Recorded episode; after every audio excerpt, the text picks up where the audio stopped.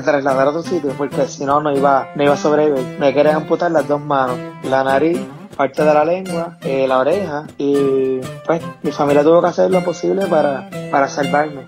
Yo estaba en plan más despacio y el tío pasando olímpicamente. Entonces ya le grité, le dije, ¿qué parte de necesario no entiendes, joder? Y me dice, es que a mí me gusta así rápido y fuerte. Y yo le digo, que me estás comiendo el coño que me tiene que gustar a mí.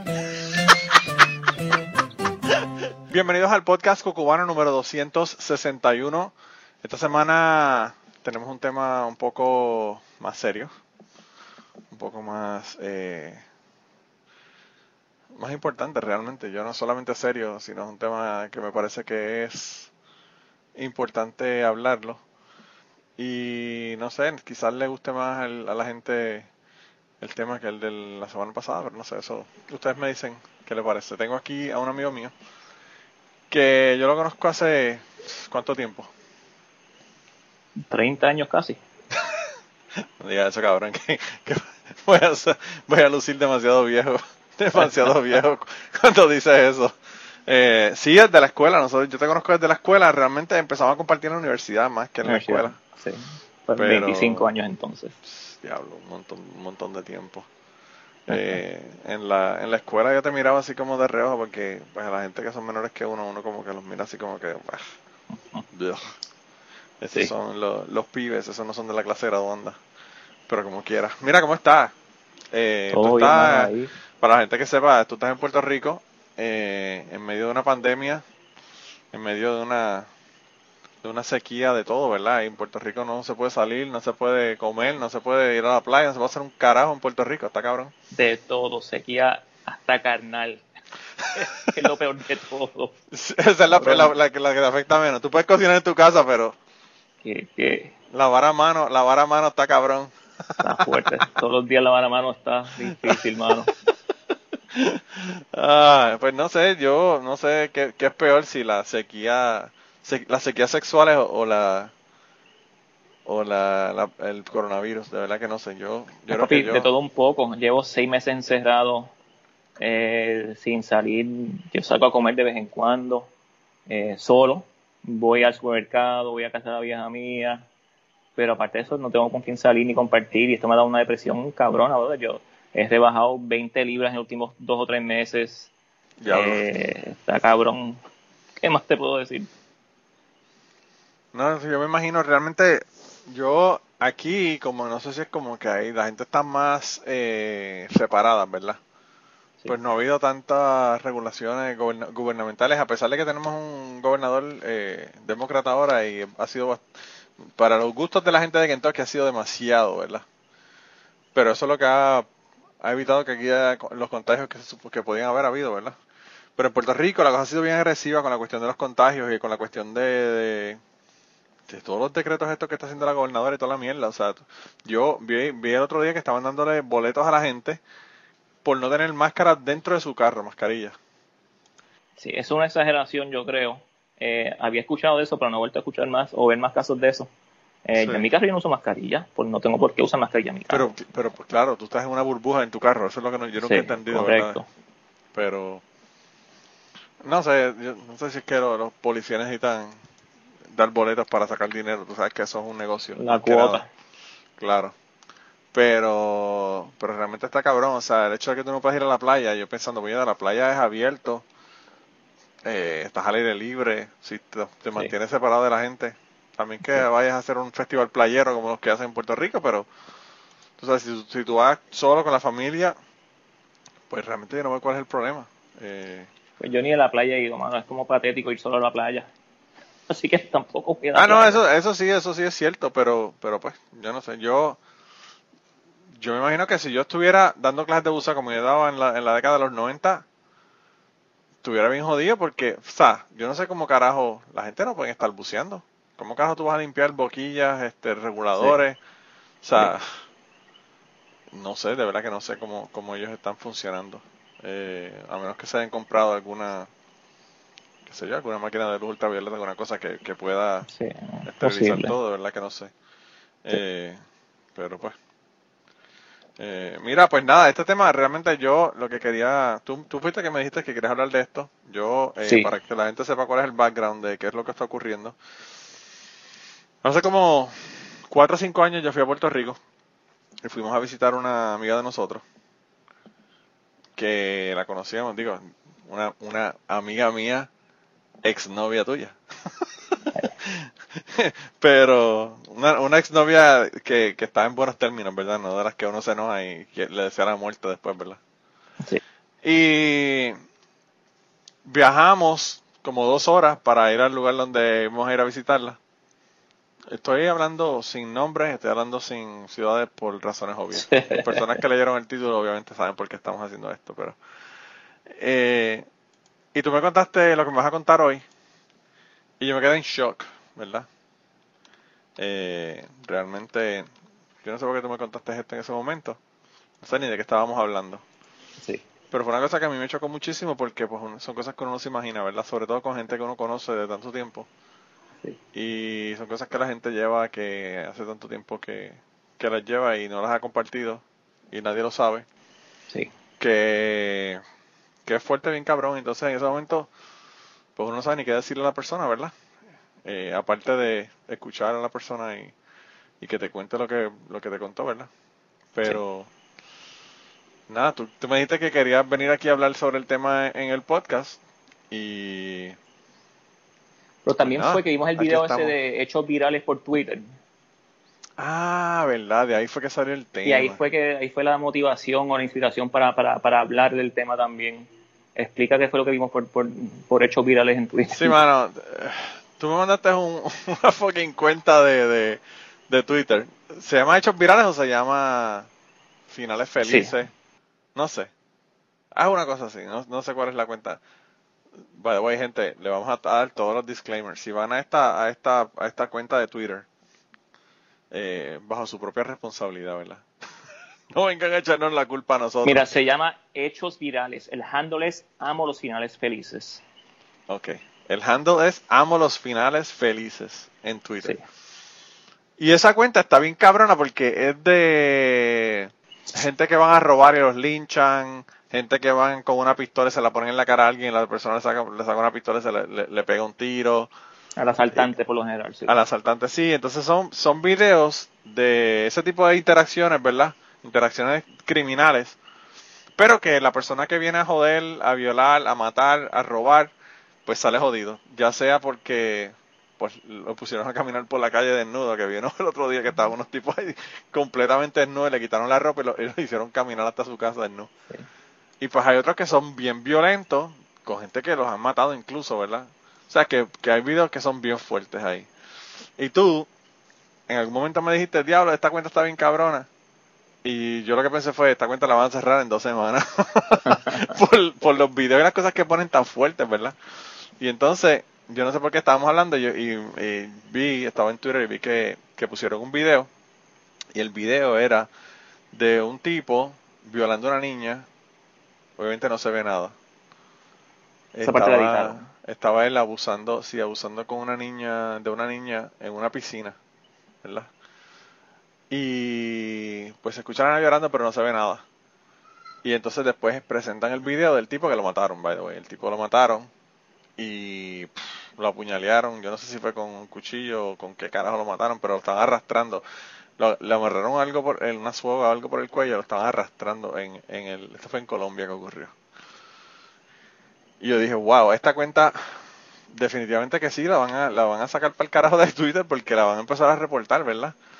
Pero empezamos a hablar de eso y, y, y, del abuso a menores, que ya yo en el podcast he hablado muchísimas veces sobre eso, desde personas que, que me han venido a contar, ¿verdad? Que han tenido sexo con miembros de su familia que son adultos cuando eran menores, hasta yo conté la experiencia de del que la persona que era que estaba a cargo del grupo al, que yo pertenecía, que además era pedófilo, o sea que han habido muchísimas veces las que yo he contado esto en el podcast, y tú me dijiste que querías venir a contar tu experiencia eh, en el podcast, así que yo dije que cuando quisieras y decidimos grabar hoy, así que para eso es para lo que estamos aquí, y esa es la historia que vamos a hablar, que vamos a hablar hoy, por eso le dije que es algo que, que es bien serio. Así que tenemos que dar todos los trigger warnings antes de comenzar con, con lo que vamos a contar, ¿verdad? Sí, mira, pues para esta conversación, mano, yo me preparé más que para una reválida, yo creo. Yo me senté a escribir todo Ya lo para que, no, para que no se me quedara nada, para que, para que mi rato fuera perfecto. Sí.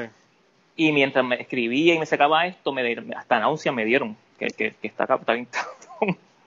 No, Pero lo que cabrón que- es que, que son cosas que a mí lo que me lo que lo que me choca de todo esto y lo que más me jode es que esta- estos abusos, ¿verdad? De personas cuando son menores de edad, ya sean niñas, niños, lo que sea, las personas que están abusando no se dan cuenta de que esto es algo que la persona lleva para toda la vida. No importa si tú tienes 80 años o 40 o 50 o 20. El daño, el daño es forever. Sí, Y, y, y con esa transición eh, empiezo mi relato.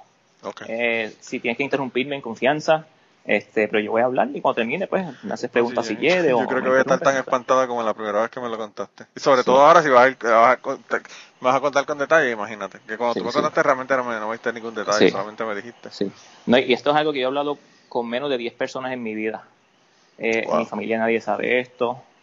Eh, mi ex esposa se enteró de esto después que, después de, después que nos divorciamos. Después que habíamos- estado juntos, qué sé yo, 15, 16, 16 años por ahí. Que ni a ella le conté nunca. Wow. Pero mira, empezando, cuando yo tenía nueve años, eh, fui víctima de abuso sexual. Eh, todo empezó con el llamado grooming, que es cuando eh, el depredador va preparando a su víctima para, para, pues, para hacer lo que va a hacer eventualmente. Conmigo el grooming empezó hablándome de sexo, de películas con contenido sexual, hasta que un día jugamos un juego donde el perdedor tenía que desvestirse. Naturalmente yo no accedía a esto, pero me presionó. Al rato estaba yo en calzoncillos y esa fue la primera vez. No voy a entrar en detalles de qué sucedió porque pues puedes imaginártelo. Y, Sí. pero cada vez que este tipo, este individuo me tenía a solas, abusaba de mí. A los nueve años un niño por lo general no sabe lo que es el sexo. Yo solo sabía que lo que estaba sucediendo no era correcto y me hacía sentir sucio y avergonzado. A los nueve años, este individuo me penetraba, me hacía practicarle sexo oral, se me venía encima, en, fin, un, chorro de asquerosidades para hacerle a un niño o una niña de nueve, ocho, de cualquier edad, cualquier menor edad, son cosas contra natura. Eh, ¿Cómo yo bregué con esto, Manolo?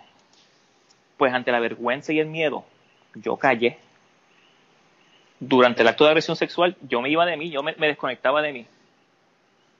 Cerraba los ojos fuertemente y decía, esto no me está pasando, esto no me está pasando, esto no me está pasando. Eh, de igual manera, al no poder hablarlo con nadie, enterré todo esto dentro de mí. Pasaron más de 10 años antes de contarle a la primera persona que le conté. Fui tan exitoso, entre comillas, enterrando esto, que a veces pasaban meses, hasta años, sin yo pensar en estos eventos o acordarme de ellos siquiera. Pero más que el abuso sexual, lo que quiero compartir contigo, con, quienes nos escuchan, es el efecto que esto tuvo en mí desde aquel entonces, que va más de 35 años, hasta hoy día, que me sigue trabajando. Eh, las conclusiones a las que yo he llegado son hechas luego de muchos años de análisis, de atar cabos, de pérdidas y errores. No soy experto en el tema, yo solo hablo por mí y por mi experiencia. Ese es el disclaimer que les doy. Para empezar, esto afectó mi autoestima y es una lucha que llevo hasta el día de hoy, brother. Yo tengo que haber hecho algo para haberme merecido esto.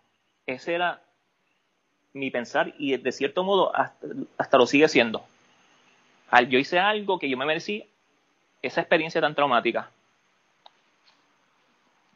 Este, te doy un ejemplo de juventud. Yo era un tipo bien. tenía mis amigos, era popular, pero tenía mi, mi autoestima, era mi, mi peor enemigo.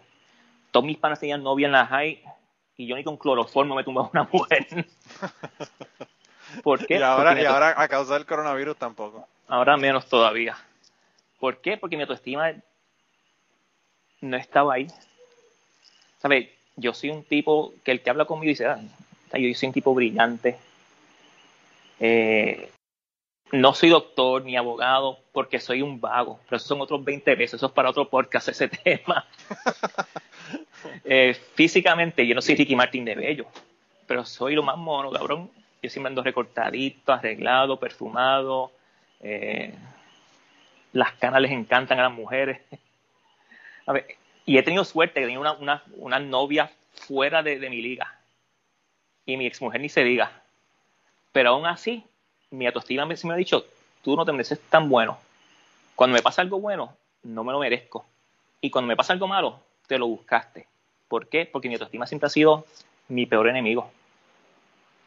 Eh, tengo muy pocos amigos. Conocidos, cientos de amigos. Cientos de conocidos, perdona. Pero amigos, amigos, son muy pocos. Tú eres uno de ellos, Manolo. Eh, yo no dejo que personas se acerquen mucho a mí. Mira, cabrón, yo te tengo que decir una cosa, tengo que interrumpir ahí. Sí, sí. La última vez que estuve en Puerto Rico, que nosotros hangueamos y, y fuimos a Handlebar a ver la banda aquella que yo no sé ni quién carajo eran, pero tocaban cabrón. Ah, cool. eh, la pasé cabrón, realmente, realmente la pasé cabrón. Y después, nada, terminamos, nos fuimos, te llevé a tu casa, qué sé yo, llegué a mi casa como a las 2 de la mañana ese día. Para, para dos viejos como nosotros, eso es como amanecerse hasta el otro día. Pero de verdad que me tocó, me tocó bien duro que me mandaras un mensaje después de que te dejé en tu casa, ¿verdad? Y me dijeras que gracias por haber salido contigo, que lo habías pasado cabrón, que yo era uno de tus mejores amigos. Realmente eso, yo no, quizá no te lo dije en el momento, pero te lo digo ahora. De verdad que significó muchísimo para mí. Porque yo soy igual que tú, yo tampoco tengo muchos amigos especialmente amigos que, ¿verdad? Que con los que comparto close y que le digo mis cosas, ¿verdad? A pesar de que uno, fíjate, uno piensa, la gente quizá puede pensar que yo, porque hablo tantas cosas aquí en el podcast, eh, a veces tan personales, eh, que uno pues se le hace fácil así, ¿verdad? Uno tener amistades close y... Sí. Pero no es el caso. Y, y pues a pesar de que uno habla aquí y dice cosas en un micrófono, pues no sé, a veces yo me siento o, pienso, o quizás esa es la, razón por la que hablo estas cosas, pero yo como que estoy hablando al aire, como que no lo estoy hablando a nadie, ¿verdad? Y hay pues muchísimas personas que me escuchan, ¿verdad? Pero, pero yo soy como tú, yo tengo, te puedo contar con, con los dedos de la mano las, amistades close mías. Y yo, yo. Pues, eh, y eso es parte de, de, mi, de mi relato, de mi experiencia. Yo te puedo contar mi vida entera, rabo a cabo, pero aún así, no dejo que te acerques a mí. Son, son muy pocas las personas que se acercan a mí. Eh, igual con las parejas, mano. Yo no, yo no los dejo entrar por completo. O sea, Y me lo han dicho.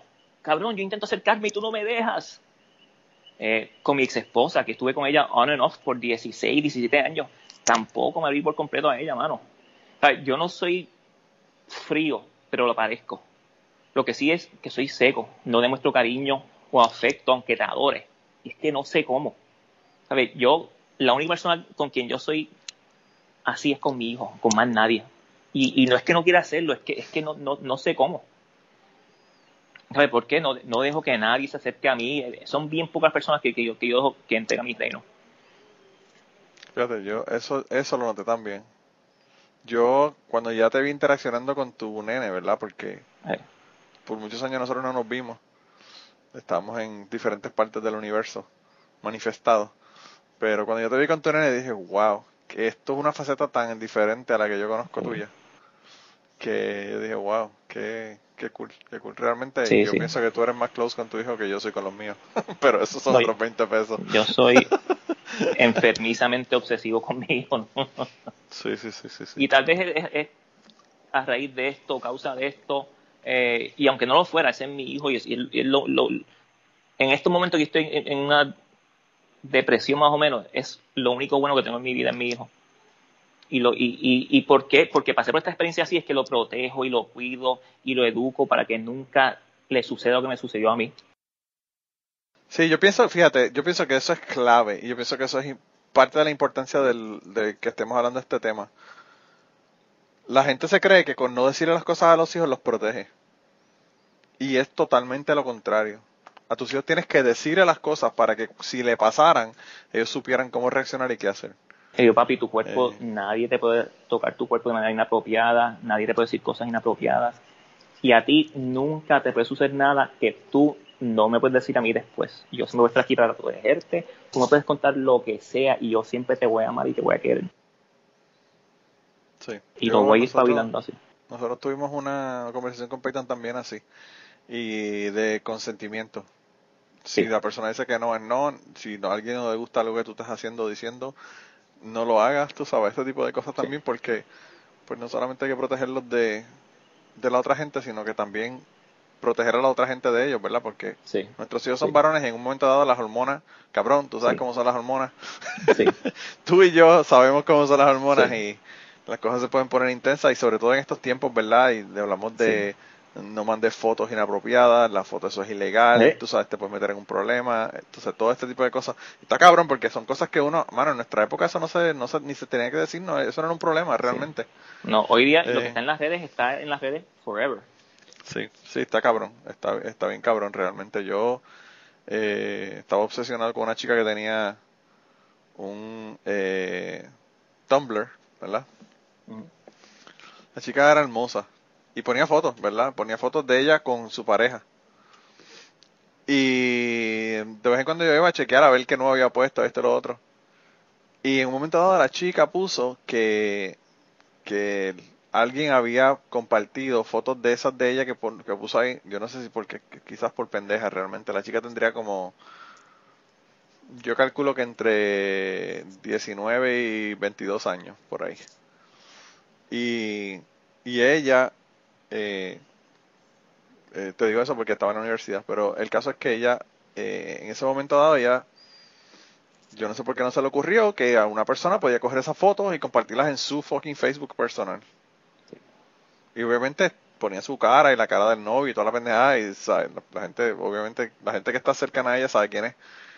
Y pues aparentemente ella puso y dijo que iba a quitar todo porque estaba cabrón, que sí, que sé yo qué que alguien había compartido eso en su Facebook y que le había arruinado su vida y su familia, bla, bla, bla, un montón de cosas y, y al fin y al cabo después de eso, este, todavía, todavía yo voy a, a websites que son de, de, porno profesionales, no de, sea, de, de, porn stars, ¿verdad? Tu, cosas como Pornhub y mierdas de esas.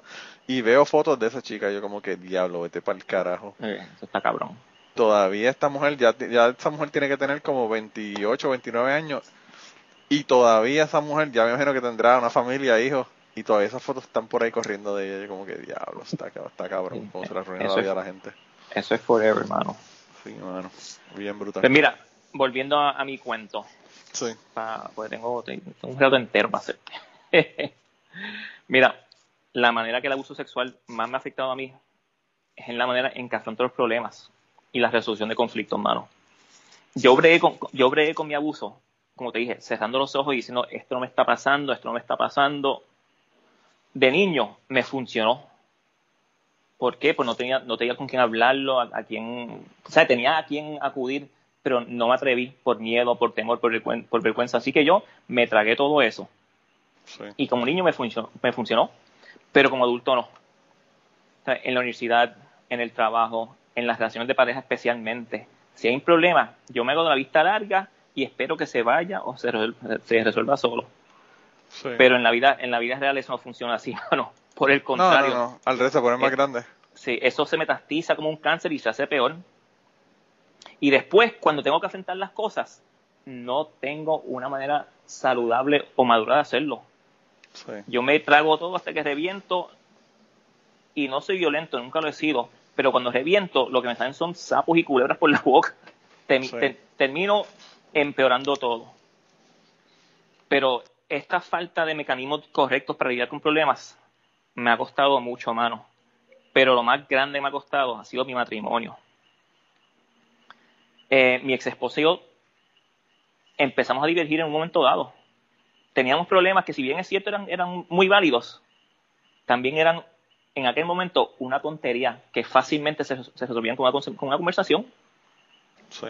Pero como yo no, sé, yo no sé hacer eso, cabrón, yo me tragué todo eso, me hice la vista larga y esos problemas que eran pequeñitos se convirtieron en un monstruo de siete cabezas que nos devoró.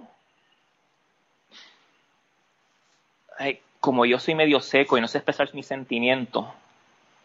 Pero una pregunta, ahora, ahora, yo no voy a hacer de, yo no soy psicólogo, pero te voy a, a hacer de psicólogo. ¿Tú crees que eso fue por el abuso sexual o tú crees que eso eh, era algo que podía también venir por la familia o podía venir por otro, otro, otras áreas que no tienen que ver con eso? No, yo creo que es, como te dije, que es porque yo no tenía, hasta, el día, hasta el día de hoy brego con eso, no tenía los mecanismos para lidiar con problemas. ¿Por qué? Porque cuando tuve un problema grande, que fue el abuso sexual cuando pequeño, ¿cómo yo bregué con ese problema? Me lo enterré, me lo callé y, así, y adopté ese mismo mecanismo que me funcionó como niño para tratar mis problemas de adulto. Sí. Y eso fue lo que, lo que jodió mi matrimonio poco a poco. Y la mierda es que tampoco resolvió ni el abuso sexual, ni el problema del abuso sexual, ni el problema con el matrimonio. O sea, no, eh, no era una. O sea, no te resolvió tu problema cuando niño, pero sin embargo lo, lo continuabas usando como forma de resolver el problema. Correcto. Y, estoy, y, y, hoy día brego con eso, con mi psicóloga. Todos esos temas de abuso sexual, autoestima, eh, las consecuencias uno del otro, que es como un círculo vicioso que, pues, que hay que romperlo eventualmente, hermano. Eh, y como te dije, como yo no supe con sus problemas, me hice de la vista larga, eh, eso se convirtió en, otra vez en un monstruo de siete cabezas, nos jodimos, mi esposa se cansó de yo no saber demostrarle afecto, apreciarla como mujer, como pareja. Y ahí se jodió todo. Este, pero al fin y al cabo, y, y, cierro mi relato con esto más o menos, es que cuando pequeño sí, fui víctima de abuso sexual. Quiero repetir esa afirmación. Es algo horrible que no debe suceder a nadie, a adulto, niño, pero mucho menos a un niño. Hoy día yo soy súper sensible a las cosas que, tienen que ver con niños, hermano. Es más, ni un anuncio de Saint Jude yo puedo ver, porque me pongo bien mal. Sí. Los efectos del abuso sexual los efectos en mí fueron muy reales. La manera con que, yo lidié con esto fue la mejor para mí en, aquel momento, pero como adulto no. y lo que quiero decir con, este, con, esto es que hoy día yo soy adulto. Y hoy día yo, yo tengo que haber tenido las herramientas, los mecanismos para yo bregar con mis problemas hoy día y fue todo como, un snowball, como dicen, que, se fue acumulando y acumulando, acumulando. Y, me ha costado cosas muy queridas. Este, y hasta el día de hoy lucho con eso, mano. Fíjate, yo lo, que te, lo que te iba a preguntar sobre abuso sexual y te voy a hacer preguntas y si no me quieres contestar, no me las contestas. La persona que abusó eh, sexualmente de ti fue una persona que tú conocías, una persona cercana, o sea, o era alguien que tú no conocías. Sí, cercano. Wow. ¿Y, y después de que ocurrió eso, ¿tuviste que seguir lidiando con esta persona o no viviste a la persona más? Lo bueno es que me mudé al tiempo y eso paró y dejé de ver a esa persona. ¿Y esto ocurrió por cuánto tiempo? Cuatro, cinco meses. Wow. Está cabrón. Sí. Pero nada, yo, o sea, yo crecí y no bregué con ese trauma y esos traumas me creó otros traumas. Esos, esos, ah, y esos traumas tuvieron consecuencias, mano. Este, y yo como adulto no tuve la madurez o la inteligencia emocional para atender esos problemas. Y eso no se lo puede echar al abuso sexual. Sería fácil hacerlo y sería hasta correcto, pero no. pero fíjate lo que pasa, Dani, también, es que lo que pasa es que en nuestra sociedad ¿verdad? qué sé yo, machista y y con todos los tabús sexuales que tiene nuestra sociedad y toda la mierda, eh, pues a los hombres a veces no se les da esa esas herramientas, ¿verdad?, para trabajar con situaciones como esta. No solamente abuso sexual, sino con cuestiones emocionales en general, ¿verdad? Eh, como que no es aceptable, tú no puedes, ¿sabes? No, no se acepta que un hombre llore, no se acepta que un hombre eh, tenga sentimientos, ¿verdad? Eh, y está cabrón porque a veces es hasta inconsciente. El otro día yo estaba viendo, yo no me acuerdo que estaba viendo yo en, en la televisión y estaba llorando. No me acuerdo qué fue, era algo en Netflix. Y mi esposa me mira y me dice, ¿y tú estás llorando? Y yo como que, ok, vamos a seguir reafirmando la misma mierda esta de que los hombres no lloran, ¿verdad? Y es una, es una tontería y ella lo hace sin darse cuenta pero las madres, las tías, las, las mujeres que son de la familia incluso los padres, que todavía es peor, a veces es, peor con los padres y con, los, y con las figuras masculinas, ¿verdad? De tu, de tu familia, te siguen enfatizando esta mierda de que los sentimientos no son aceptables. Y, y realmente es una mierda, es una mierda. Yo comentaba el otro día en uno de los podcasts que estaba, que grabé, no me acuerdo con quién fue, que los deportes son una de esas pocas formas aceptables en donde se le permite a los hombres expresar sus sentimientos, ¿verdad?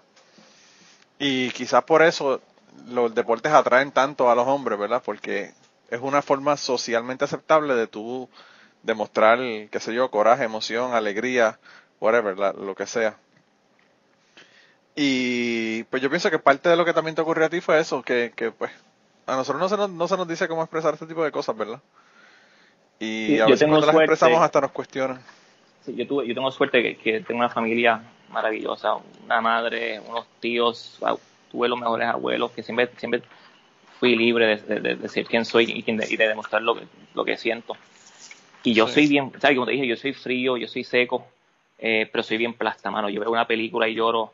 Un, anuncio, un anuncio de St. Jude, mano. a mí se me salen los lagrimones. Sí, es fuerte. Es fuerte. A mí lo que pasa es que Ashley piensa que yo soy tan cabrón. y, es cierto, en la mayor parte del tiempo soy tan cabrón que piensa que yo no puedo llorar. Que eso es imposible para mí llorar. y por eso a veces me cuestiona cuando estoy llorando. Pero, yo intento, con mi hijo educarlo, decirle, yo vi, yo vi Coco y lloré.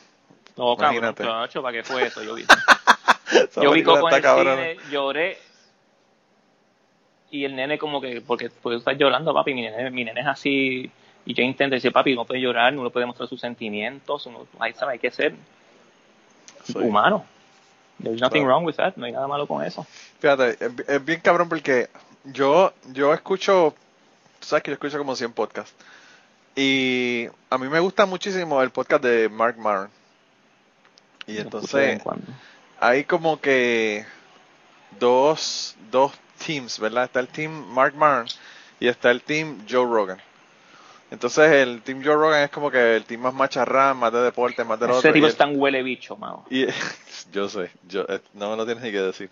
Yo lo escucho, yo lo escucho y me, y me parece que hace preguntas geniales con algunos de los de los guests y todo. Pero pues el tipo, tú sabes, se cree que, que, que, que todo se resuelve a puños, ¿verdad? dándole a una, dándole una, a una pera de, boxeo. Eh, y entonces está Mark Maron, que es lo otro, que es toda su, su psique. El cabrón hace una intro y es como si fuera un, un trip al psiquiatra. ¿Cómo está? ¿Está todo bien? ¿Está esto, lo otro? tú sabes, y hablando de sus sentimientos y de las cosas, que si se le murió el gato, que si esto, que si lo otro, tú sabes. Entonces es como que los opuestos, ¿verdad? Y yo escuché a alguien, que no voy a decir nombre, eh, pero que tiene un podcast que, que siempre lo hacen los lunes. Eh, y entonces, eh, un saludo al George. El George puso ahí que él no soporta a Mark Maron con las intros estas, ¿verdad? Y yo digo, wow, qué diferente que a mí lo que me gusta de Mark Maron son las intros y cuando no me gusta el guest, solamente escucho la intro y no escucho el, resto, ¿verdad? Y, y, pues el George hizo el comentario en Twitter de que odiaba a Mark Maron por esas intros tan, no sé, con esa cuestión emocional, ¿verdad? Que quizás a él no le llama la atención y no le gusta.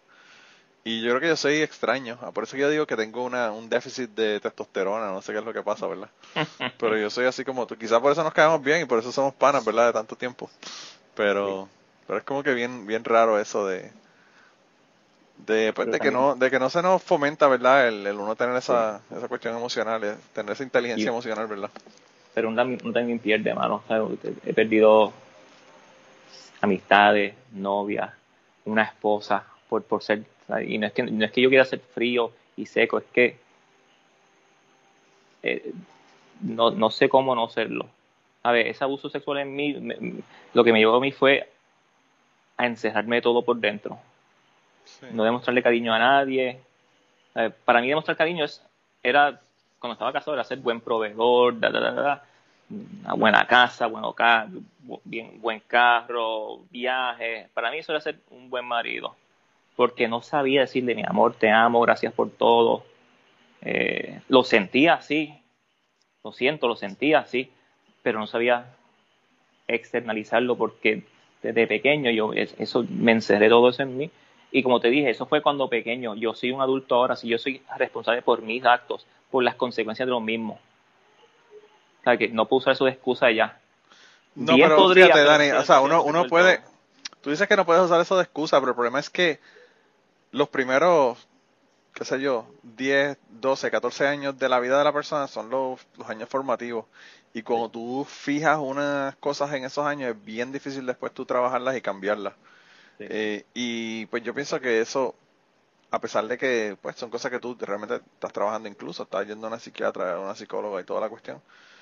Pero aún así, o sea, son cosas que son bien difíciles uno de cambiar esos patrones y, esa, y esas, ¿verdad? Esas actitudes, esas eh, formas de actuar, ¿verdad? En el futuro está cabrón realmente. No, y he sido así toda la vida, mano. Yo, yo, yo, o sea, yo veo que, que tengo un problema y sé que está ahí, sé que, sé que va a terminar mal la cosa, pero aún así me hago de la vista larga, esto no me está pasando, esto no me está pasando, esto se va a arreglar solo, esto se va a ir solo. Y cuando me escoco, me voy de frente y me, y me como los dientes, estoy quejando y lamentándome. Yo sabía, cuando, cuando, yo, cuando, cuando empecé a tener problemas en mi matrimonio, yo sabía que se iba a terminar mal si no se le metía de frente, si no, si no se le metía mano. Y aún así, me quedé con los ojos cerrados. Sí, sí, está cabrón, es como uno ver un carro que viene para encima de uno y uno cerrar los ojos creyendo que el carro se va, se va a cambiar de, de, dirección. Sí. Es, un, es un choque de trenes en slow motion. Pero nada, yo, yo, yo trabajo en mí todos los días, es un proceso. No sé si algún día este proceso va a terminar. Eh, intento aprender de mis errores, aunque lo siga cometiendo los mismos una y otra vez. Pienso que eso es realmente lo único que podemos hacer, trabajar con los errores, aunque los sigamos cometiendo una y otra vez. Sí. Eh, yo conozco gente que piensan que son perfectos y eso yo creo que es lo peor que uno puede hacer.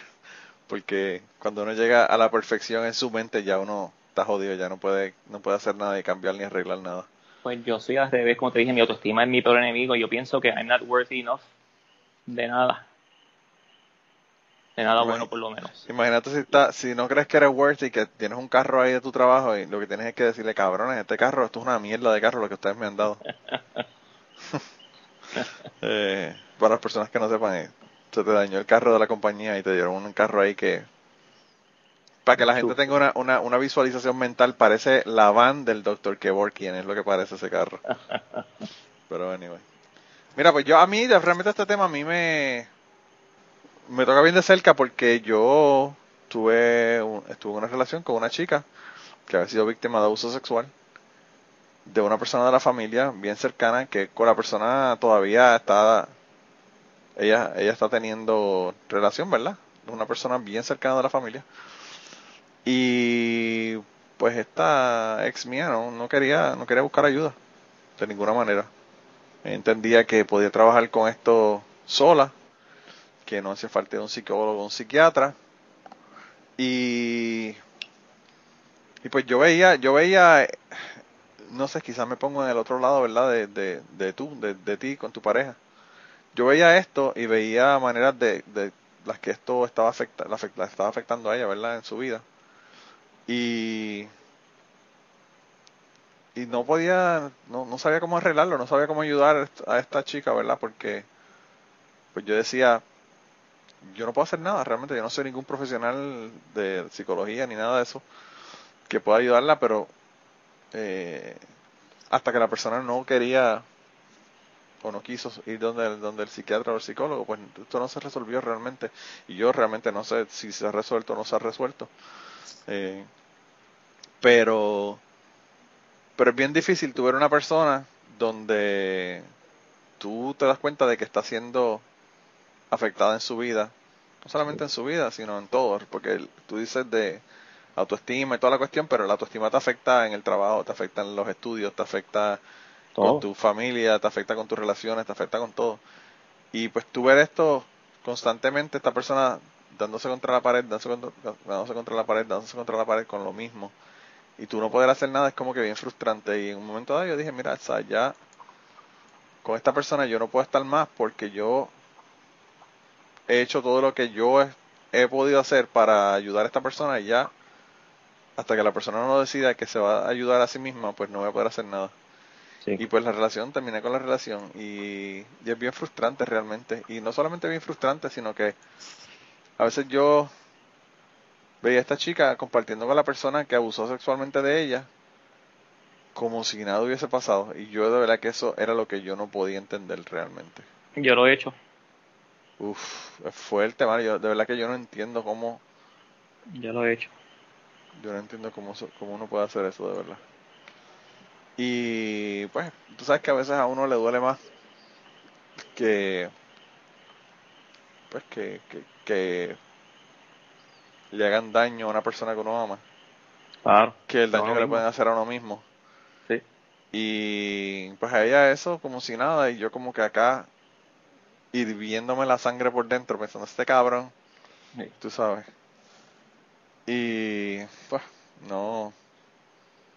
Pues yo que, la entiendo porque yo nunca busqué ayuda de esto hasta hasta después que me divorcié. O sea, Yo nunca hablé con un profesional mm, hasta que habían pasado, qué sé yo, casi 30 años de eso. ¿Por qué? Porque era algo tan y tan doloroso y vergonzoso y privado y que yo pensé que, que, pues, que, eso no, pues, no, me había afectado. Hasta que empecé a hablar con una profesional que me sacó todas esas cosas y, empezamos a atar cabos y a sacar conclusiones. Y ahí fue que, que, que, en cuenta que eso me ha afectado toda mi vida, aún sin yo darme cuenta, aún sin yo creerlo, me afectó toda la vida. Sí. Sí, está cabrón, está cabrón. Y el problema es que para arreglarlo tienes que volver a ese momento. Y eso es lo que está cabrón. Sí. Porque, no sé, a veces cuando uno tiene experiencia y las, las esconde o las tapa y no quiere verlas más, pues eso sigue jodiéndolo a uno, pero la forma de resolverlo es yendo allá y eso, sí. revivir todo eso está cabrón. Está cabrón. Yo, fíjate, yo y esto, ahora, ahora que estamos, que llevo seis meses encerrado en esta pandemia y que me siento tan y tan y tan solo, porque te conté, yo no yo tengo muy pocos amigos. Los que tengo viven lejos. O sea, no puedo decirle, cabrón, me estoy pagando una cerveza, estando solo. No tengo una jeva, no tengo una novia. Este, lo que uno hace es pensar y pensar y pensar y darle vuelta a todo en la cabeza y, y uno se vuelve loco poco a poco, mano. Por eso es que empecé a ir a una psicóloga otra vez porque llevaba un par de años sin hacerlo. Sí pero esto me está desquiciando poco a poco y, pensando en, eso que me pasó cuando pequeño, pensando en el fracaso de mi matrimonio, todas esas cosas se acumulan y,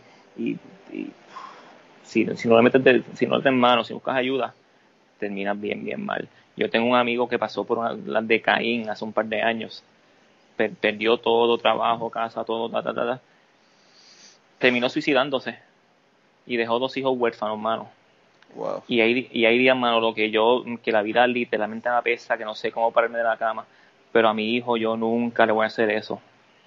Nunca le voy a dejar solo a mi hijo en este mundo, mano. Yo soy medio cabrón en ese sentido. Yo el suicidio, como nunca lo he considerado, no lo entiendo. Y no, quizá yo no no debería ni hablar de esta mierda, ¿verdad? Pero pues ya que estamos hablando de temas escabrosos y de diciendo cosas que uno piensa, eh, no sé, no sé, no sé si pensar que el suicidio es una forma cobarde de resolver un problema que uno tiene o un dolor que uno tiene, o si es una forma súper valiente porque para no suicidarse uno tiene que tener cojones, ¿verdad? Hay que tener cojones por un instante. Sí, y entonces, eh, yo, pues en mi vida soy igual. Yo creo que a mis hijos no los voy a dejar voluntariamente. Y eso es bien fácil decirlo cuando uno no tiene depresión. Eso es bien fácil decirlo cuando uno no está jodido. Eso es bien fácil decirlo cuando uno pues, está más o menos normal, ¿verdad? Yo nunca he sido 100% normal. Yo creo que nadie es 100% normal. Pero, pero pues de verdad que es bien difícil porque es algo que no tiene solución, ¿verdad? Para tus hijos nunca van a poder entender por qué tú te fuiste, por qué decidiste suicidarte. Y si son los hijos pequeños todavía es peor porque tú sabes, en tu caso, por ejemplo, con la cuestión del abuso sexual, tú estás pensando, causé yo esto, y los hijos van toda la vida a pensar eso. Igual, papi no causé yo lo suficiente para quedarse conmigo. Sí. Y es algo que a mi amigo yo, pues no, no, se lo perdono, mano no, no lo entiendo y no se lo perdono tampoco, que dejó a dos hijos pequeños.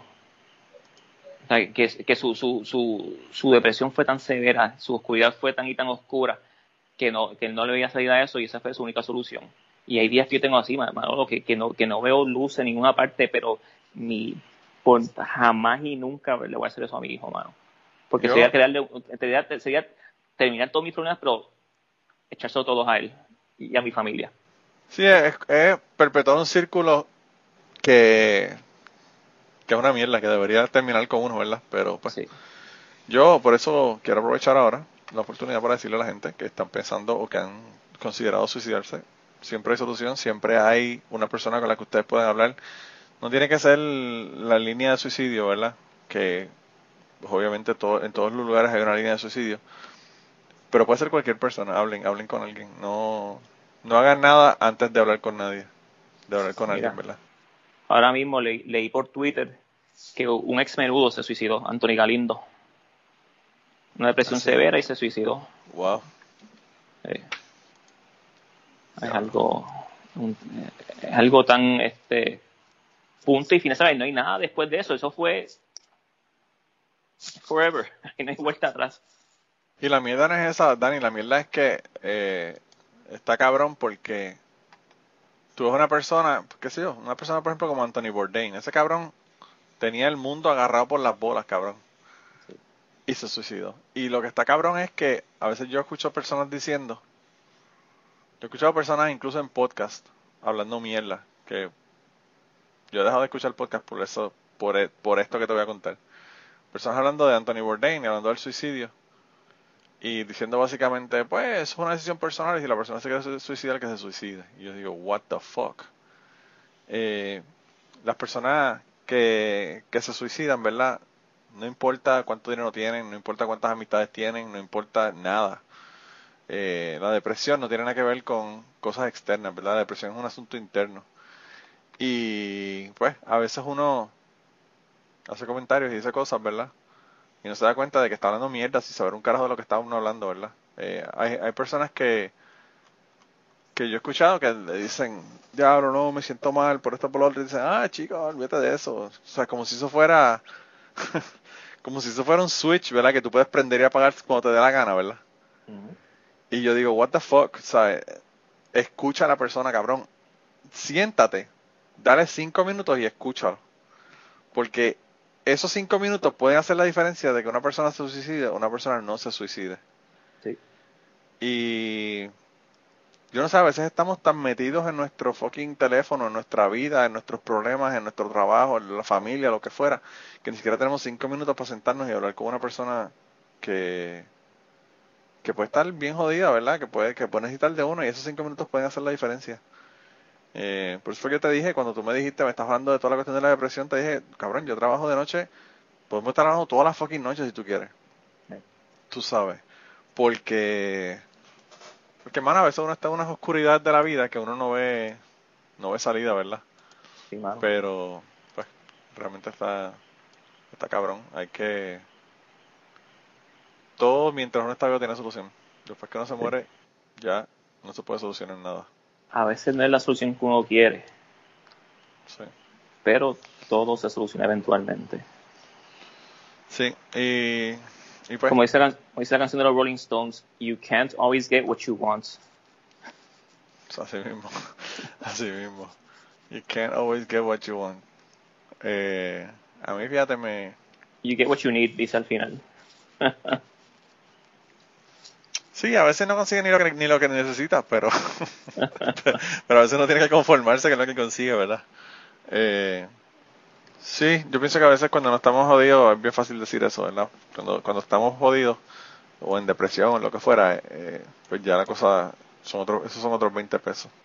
Ya estamos llegando al final, Dani, y realmente yo eh, no solamente te quería dar las gracias por venir aquí y compartir esto, porque yo pienso que esto es bien importante que lo compartamos con, con el público, con la gente, ¿verdad? Pero también quiero darte las gracias por compartirlo conmigo a nivel personal, porque me lo, me lo comentaste y me lo contaste hace unos años atrás. Realmente, eh, no sé, me siento bien, me, siento, me alegra el hecho de que me consideres un amigo suficientemente importante para ti para que me hayas contado una cosa como esta. y ahora a todos, los, a todos los escuchas de Cucubano también, así que... Bueno, y ahora todos los escuchas de Cucubano y además de eso, no solamente eso, Dani, que, que eh, lo que yo quería decirle a, los, a, las personas que escuchan cucubano, ¿verdad? Es que estén pendientes de sus hijos, chequen sus hijos, vean los signos. Ahí Edúquenlo, denle cariño, denle toda la confianza del mundo para hablar con usted de lo que sea. Siempre, siempre hay signos si uno los está mirando, ¿verdad? Si uno no está mirando el teléfono 24/7, uno se da cuenta porque a veces hasta las miradas, hasta la forma de actuar, hasta cualquier cosa, uno se puede dar cuenta. Y a veces no nos damos cuenta por porque pensamos que hay cosas que no que no van a ocurrir nunca, ¿verdad? Y cualquier cosa puede suceder en cualquier momento con la persona que usted más quiera, usted más tenga confianza. sí. Eh, y la otra cosa que quería decir para también terminar fue que yo, yo vi en un momento dado, cuando, cuando estaba ocurriendo el movimiento Me Too bien fuerte, no me acuerdo cuál de los casos fueron, pero yo vi que tú pusiste un tweet que me pareció genial, eh, porque tú dijiste que que a las personas, a las mujeres sobre todo, ¿verdad? Cuando hablan de abuso sexual y dicen que fue hace 15 años atrás, 20 años atrás, 25 años atrás, la pregunta es siempre ¿por qué no hablaste? ¿Por qué no lo dijiste antes? ¿Por qué cogiste todo este tiempo, ¿verdad? Para, para tú decir una cosa como esta y te tomó 25 años. Yo quiero enfatizar el hecho de que por uno, eh, como tú dices, como tú nos contaste, por uno enterrar estas cosas tan adentro de uno, a veces uno le toma 25 años uno sacarlas. Y por eso yo pienso que los crímenes no deben prescribir. Eh, si a ti te, abusaron de ti sexualmente cuando tú tienes 9 años y lo dijiste a los 40 o a los 50 o a los 60, ese crimen no debe prescribir. Y si la persona está viva, debería de ser una persona que vaya a la cárcel por los crímenes que cometió, ¿verdad? Eh, así que eh, un aviso a la gente que nos está escuchando, no se pongan a fucking cuestionar por qué la persona decidió en un momento dado hablar. Porque la persona a veces habla porque no, no, no le queda más remedio que sacarse eso de adentro, ¿verdad? Y a veces eso ocurre 25 años después de que ocurrió el abuso. Así que eh, vamos a proveer ese espacio para que las personas se expresen, ¿verdad? Cuando sientan que deben expresarse y tengan en cuenta de que a veces es, bien difícil uno, por todos los estigmas y por todas las cosas, a veces yo no sé, y yo no sé, quizás tú me puedes decir qué tú piensas de esto, pero a veces yo pienso que un abuso sexual a un hombre que ocurre, quizás no ocurre tan a menudo como a las mujeres, o no sé, de verdad que yo no sé las estadísticas, pero el abuso sexual a un hombre eh, es mucho peor por el estigma este eh, que tiene, ¿verdad? De, que tienen los hombres, ¿verdad? De poder sacarlo y expresarlo. Yo no sé si, si se le hace más difícil a un hombre que a una mujer decir esto o si es de la misma manera para los yo yo no sé yo nunca he sido macharrán nunca he sido homofóbico nunca ¿sabes? nunca he puesto en duda mi, mi, sexualidad mi virilidad nunca dije que para mí no es cuestión de, de, ser macho o no ser macho eh, para mí fue cuestión de que yo estaba, me sentía avergonzado, me sentía sucio, tenía mucho miedo. Eh, si hubiera hablado en aquel momento, como te dije ahorita, tuve una familia maravillosa que me hubiera apoyado, me hubiera buscado la ayuda del mundo. Fue que pues yo, sentí, yo tenía miedo en aquel momento, sentía vergüenza. Pero No, es, que no tenía la opción de hablar con, gente querida. No me iban a hacer sentir menos o sentir culpable. Eh, cosas Al revés, probablemente hubiese metido a la persona a la cárcel. Mi papá estuviese preso por haber matado a esa persona. O sea, no, definitivamente que sí, sí, eso. Como cualquier otra padre, o sea, yo tampoco quiero y si, se lo, y si se lo digo hoy día, mi papá va a estar preso la semana que viene. todavía todavía aplica el, el asunto, ¿verdad? Eso no prescribe, eso no, no, prescribe. Para él, para él no prescribe el crimen. Pero lo que lo que I'm trying to say es que, que, no fue cuestión de, de, sentirme más macho, menos macho. Es que sencillamente tenía miedo, tenía vergüenza me sentía sucio. Eh, y por eso yo no, yo no hablé hace 35 años. Y hoy día que estoy intentando sanar heridas viejas, este, eh, corregir errores que sigo cometiendo día tras día. Por eso es que hoy día me siento más cómodo hablando. Sé que no fue culpa mía. Sé que sus efectos fueron muy reales. Pero quiero romper ese círculo vicioso. Quiero sanar. Quiero tener la persona que tenga pareja, sea cuando sea, quiero, quiero ser abierto a esa persona, eh, demostrarle cariño, no ser tan frío, tan seco como siempre he sido. Es un intento más bien, como te dije, por romper ese círculo vicioso y no dejar que este hijo de la gran puta que me hizo, eso cuando pequeño me siga persiguiendo toda la vida y me siga afectando el resto de mi vida. Sí, no Porque no merece, sobre no merece, ese, no merece ese espacio en, eh, eh, en, mi vida, en mi mente, no, no merece tener ese, ese poder sobre mí. Sí. Bueno, gente, pues nada, yo creo que con eso yo espero que les haya gustado el episodio, a pesar de que es un episodio de estos que uno, ¿verdad? No sabe ni cómo reaccionar cuando los escucha. Es, es oscuro, pero hay que, son temas que hay que tratar, porque si mi experiencia ayuda a alguien más, o lo hace ver que no están solos, que no fueron los únicos, pues habría valido la pena entonces. Sí, la verdad que gracias por contar la experiencia y yo me imagino que todo el mundo que va, que va a escuchar, que está escuchando el podcast que tiene hijos, va a darle un abrazo a los hijos ahora en este momento. Eh, así que nada, con esto yo creo que terminamos el episodio del día de hoy. Eh, nos veremos la próxima vez que vaya para Puerto Rico, si, si no nos morimos todos de coronavirus o, o Donald Trump gana de nuevo. Si Donald Trump gana de nuevo puede que no nos permita viajar para Puerto Rico ya en el futuro. Pero nos vamos bajando para janguear. Y sí, nos vamos a janguear y a, y a darnos par de cervezas y a hablar de temas un poco más light. Sí. Eh, pero bueno, de verdad que gracias, gracias por estar aquí. Chévere. Y antes de terminar esta semana, queremos darle las gracias a las personas que nos han ayudado con el podcast. Raúl Arnaiz nos hizo el logo y a Raúl eh, sus trabajos los consiguen en homedecomic.com.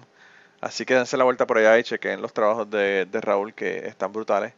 Y la canción del podcast la canta Maida Belén con Rafaelín en la guitarra y Kike Domenech en el 4.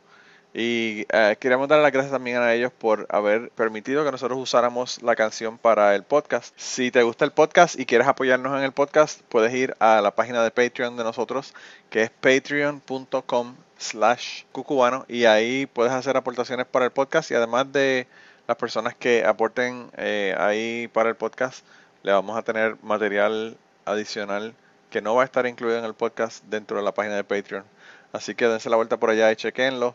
Gracias por habernos apoyado, gracias por recomendar el podcast, gracias por contarles a su abuela, a su tía, a su mamá y a sus amistades. Gracias por darnos follow en Twitter, porque tenemos muchas personas que nos escriben todas las semanas y queremos darle las gracias a ustedes también, porque sin ustedes realmente, pues para qué vamos a grabar el podcast. Y nada, con eso los dejamos, se cuidan un montón y nos vemos prontito.